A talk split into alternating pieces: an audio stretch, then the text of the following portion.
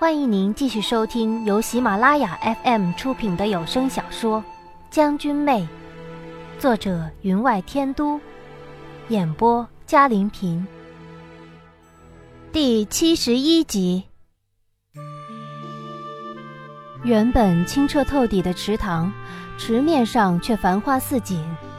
隔不了多远，就用底桩支起木架，上托红盘。盘上放置一盆绸制的绿叶红花，牡丹、春兰、茶梅、昙花，将原本一览无余的水面变成了四季花园，仿佛天神眷顾了这里，下令种花神让这些花在寒秋静放。这些花做工极好，花瓣上用打磨的冰玉制成露珠，似滴非滴。采花的蜜蜂飞起的翅膀纤毫可见，我正看得入神，却听见珠玉相击之声。向外一看，窗前一步之外的翠竹枝条上挂着一串晶莹如水滴的链子，有阳光照在链子上，趁着绿叶翠感，仿佛春雨骤停。寄于叶面的雨水却犹在连线般滴落。我瞧它实在灵动。不由伸出手去，从枝条上摘了那链子下来，放在手心上。那链子想是由极好的冰玉制成，流光溢彩，仿如水珠在手心滚动。一时兴起，便戴在了手腕上。将这样的装饰置于翠竹上，还不如饰于我的手腕。偶尔抬头，隔岸相望。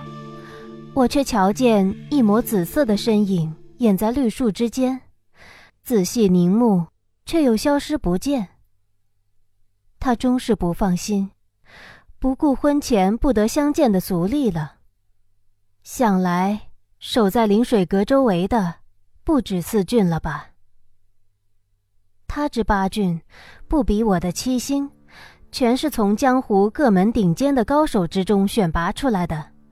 每一人如若出去，全可独挡一面，成为一代掌门。不像我的七星，全凭阵势支撑着，才勉强可与他的八郡一战。记得那个时候，他出至边疆，为了给属下一个下马威，首先挑战的并不是我，而是我身边的七星，派出来的便全是脸蒙面纱的八郡。七星领兵。多则组成七星阵列，每星领几百兵士，以旗帜作实，对阵杀敌，在千军万马之中来去自如；少则能仅以七人出战，以对战江湖武林高手。他们每一人的武功，除了小七之外，并不是很高，但若组成阵列，却从未输过。所以那一战，武功高强的八郡也只与七星打成了平手。自那以后，他才专门请人研究阵列，广集江湖上排阵变化之术，一改原来那击敌五千自损三千的战术。四海成风，便是那时研究出来的。可七星之间的默契，却是任何人都不能比的。所以，他虽然进步很多，但他有张良计，我有过墙梯。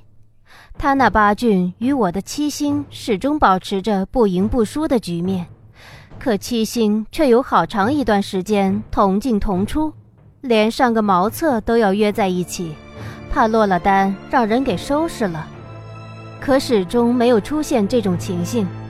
在此事上，七星之中每一个人都心生感佩，说这宁王长得虽然纨绔的很，却比连弩营的那些人好很多。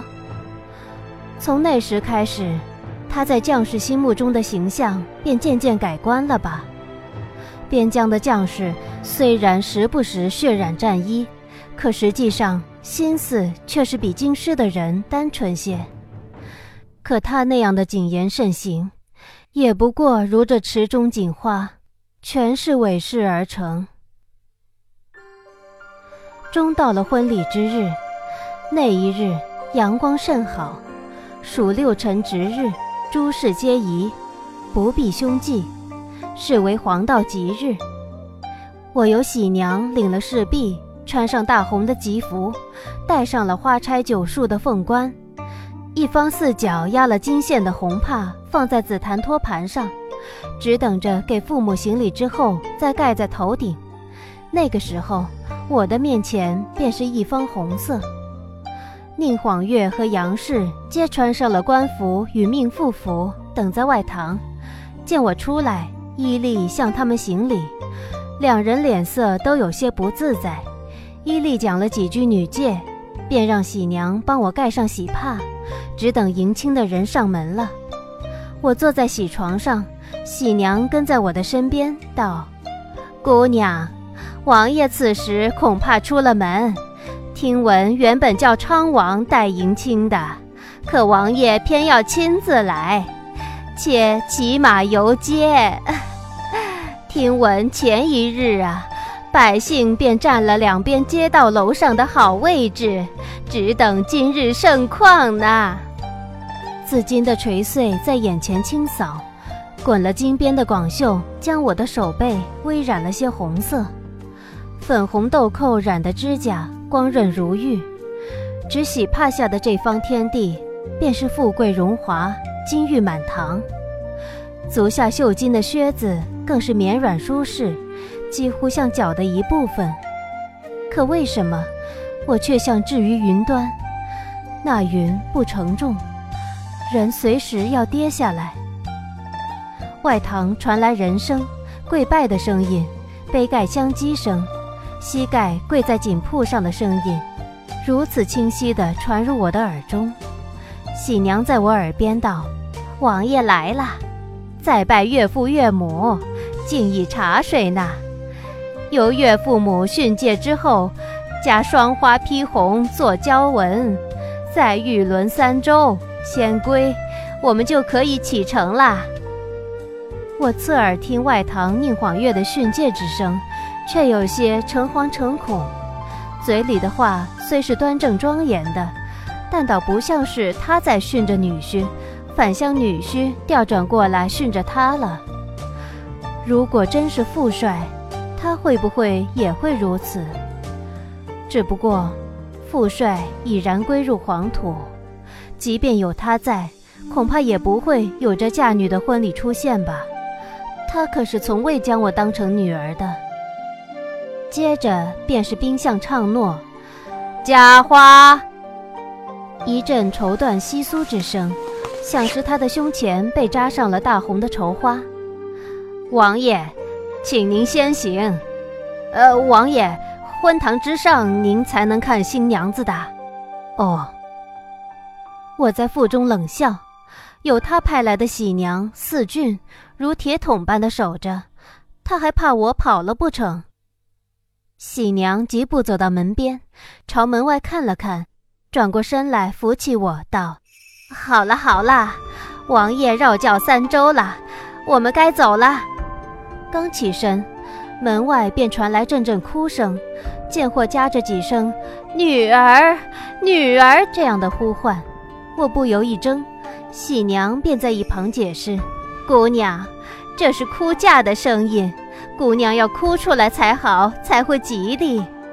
我低声道：“哭出来。”可我的眼泪早已流尽了，怎么办？他声音明显一顿，忙道：“啊，那奴婢扶姑娘过门槛吧。”他这套戏倒是准备的极为充足，原不是真的，可瞧在旁人的眼里，也如真的一般。过了门槛，来到喜轿之前，喜帕之下，我看清了轿杠之上鎏金漆染的五爪金龙，轿帘掀起，黄须垂穗随风而动，将上面绣有的龙凤呈祥图案遮得只剩半条。风吹帕起，我看清了八龙四凤的轿顶，龙居四角，嘴里各衔一枚金珠。这是皇室成员迎娶正妃的八抬大轿，代表了本朝除皇后之外对女子最高的荣耀。您正在收听的是由喜马拉雅 FM 出品的《将军妹》。终于坐在轿内，喜娘在我手里塞了两个苹果。在一旁叮嘱：“姑娘，可不能揭开喜帕，不吉利的。”我轻声应了，听到他暗吁了一口气。坐入轿中，顿时觉得十分疲惫，不觉微闭了眼，将背靠在了后壁上。轿内有微微的酒香，是我很熟悉的那种能暖身的酒。朝锦帕之下看过去，只见轿的侧壁上有一个小小的金质把手，伸手一拉，那暗格便露了出来。先映入眼帘的就是一方红色的丝帛，上书两行字：“秋风萧瑟，百花凋零，唯志得愁花换灿烂满目。”于轿前回首，见红缎披顶，龙珠映光。恍如云中梦里，知一路锦佩，珠翠盖顶，行路过长，被琥珀琼液，望能稍解其乏。这字和那一行行使俊家将陷入万劫不复的字体，却是一模一样，冲云破雾，诉说着细致的关心，且字迹墨后处未干，像是才写下的。这喜轿之中的酒，也是他备下的吧？暗格恰好在视线往下，喜帕不能遮挡的地方。他怕我来不及拜堂，寒症便发了。他忘了，再过两天才到十日，他加诸在我身上的内力尚未消耗完呢。我没有服下太子给我的药丸，因我不需要两年时光。亲族已逝，再活两年对我来说太过苦痛。如我逝去，那么剩下的三星也会得到解脱吧。我轻轻地揭开磨砂的瓶盖，将那瓶甘甜的酒倒入口中，心情平静之后，反倒像以往一样，真有股暖流侵入心肺间了。轿子停了下来，宾相唱诺：“新郎请立于轿前，新娘子落轿。”轿身前侧，轿帘掀开，喜帕之下，有一个绣绣金龙的手臂放在我的眼前，小麦色纤长的手，手指之间隐有印茧，大拇指上套了一个白玉扳指。我迟疑了一下。喜娘忙在一旁低声道：“新郎搭弓啦！”我这才将手放在那袖臂之上，却感觉他浑身微微一震，接着便放松了下来，领着我往堂前而去。入得堂来，首先便是昌王奉了圣旨，代皇帝对新人进行的勉励训诫。此时，满堂的宾客皆下跪。与民间向父母跪拜不同，却是以圣旨代皇帝、皇后进行拜堂仪式。第二日才入宫正式拜见皇帝、皇后以及皇太后等长辈，再拜皇室先祖，这才算是整个礼程。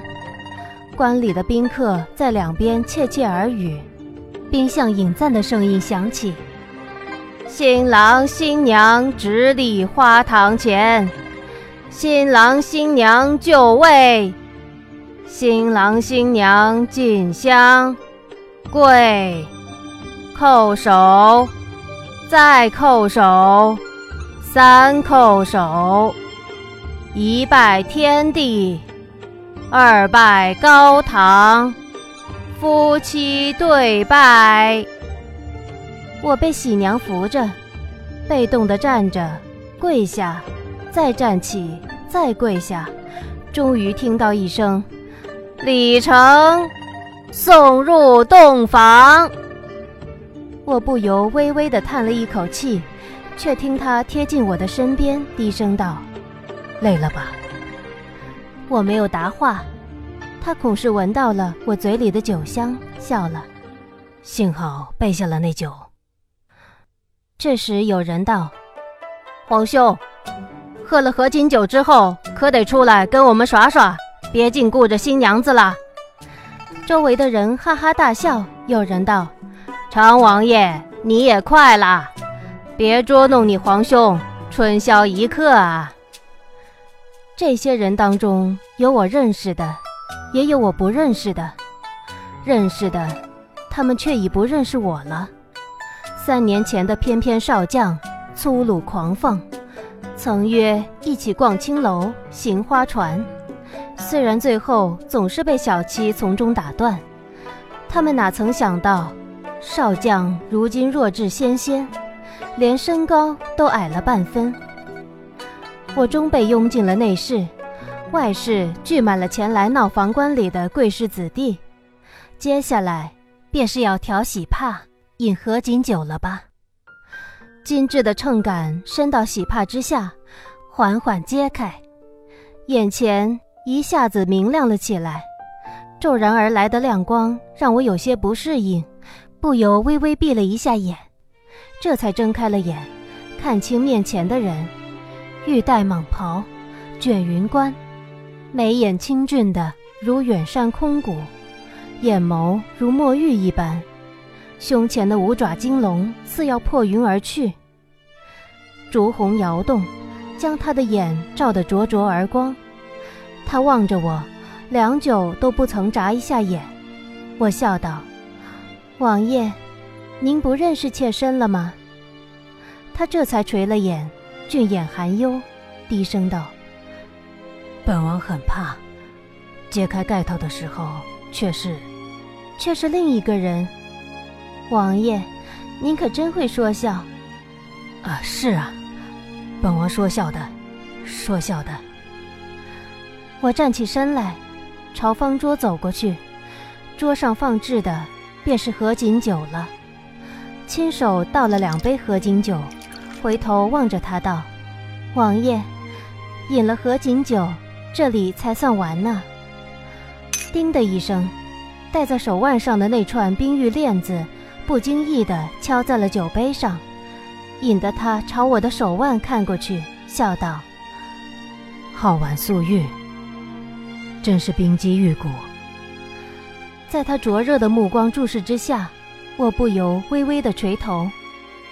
王爷，不过随手从窗外翠竹上拿的一串装饰链子，惹王爷笑话了。他一怔道：“临水阁的窗外。”我抬头朝他一望：“是啊，王爷不是叫工匠在那上面装饰了些水滴。”一泻水光潋滟，山色空蒙，繁花似锦吗？他略皱了一下眉头，眼中忽然云烟聚绕。我只装作不知，将合卺酒递在他的手里。正在此时，外堂隐隐传来争执之声，我听得清楚，好像有人要闯进门，却有人拦住不让进，全都是吵闹的女声。被这声音一扰。满屋的富贵喜庆，便仿佛美食掺进了沙粒，让人不舒服之极。以他的耳力，自然是听到了的。我瞧得清楚，他眉头轻皱了一下，却不想理会，反而向我笑道：“我们饮了此杯吧。”我拦住了他，道：“王爷，你听外面，仿佛有事发生。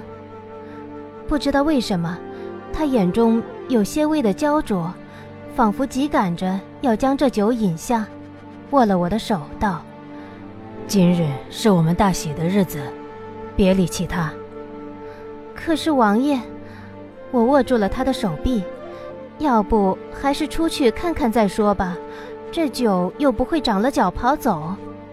他一怔，目光凝视着我，忽然一笑：“是本王有些着急了。”你说的对。话未说完，外堂的屏风便被推倒了，几人拉扯着闯了进来。有人大叫：“表哥，别喝那合卺酒！”二小姐，你干什么？今天是王爷的大喜日子，你不能这样。什么大喜日子？如果表哥出了事，喜事变成白事，倒真成了大日子了。此时。外堂之上尚有许多宁王的近亲好友，等着我们饮了合卺酒之后进来闹洞房。听到此言，人人皆发出一声低呼。只听昌王道：“你说什么？二哥有危险！”宁启尧急切之下口不择言，此时被人一问，倒也警醒起来，没再往屋里冲。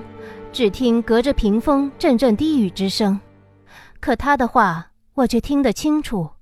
转头看向夏侯商，凝望着他手里的细白瓷杯，杯口边缘有一条如细线般的金龙绕杯而过，叹了一口气道：“王爷。”看来这合卺酒我们饮不成了。他眼里又出现了那焦灼，声音不由得提得极高，仿如军令下达之时的斩钉截铁。不，什么人都阻止不了我们饮这酒。说完，他便想把酒杯凑到嘴边，灿灿金龙映着如雕刻一般的唇角，仿如龙破云层，义无反顾。他的话。外室的人自然都听见了，宁启尧再也顾不上其他，一把推开那喜娘，便朝室内冲了进来，大声的道：“表哥，这酒你不能饮。”夏侯商仿佛没有听见他的话，自顾自的用手指抬高了杯底。宁启尧见了，冲口而出：“表哥，这酒有古怪！”我一惊，便伸手拉住了他递杯的手指，道。王爷，听听二妹妹怎么说。我抬眼望向他，却吃了一惊。他递杯的手指被我拉住，眼眸中却含着悲痛。眼眸原是黑如墨玉的，此时却笼罩了一层薄雾。那薄雾汇聚，就要凝成水滴。终是喝不了了吗？他哑着声音道。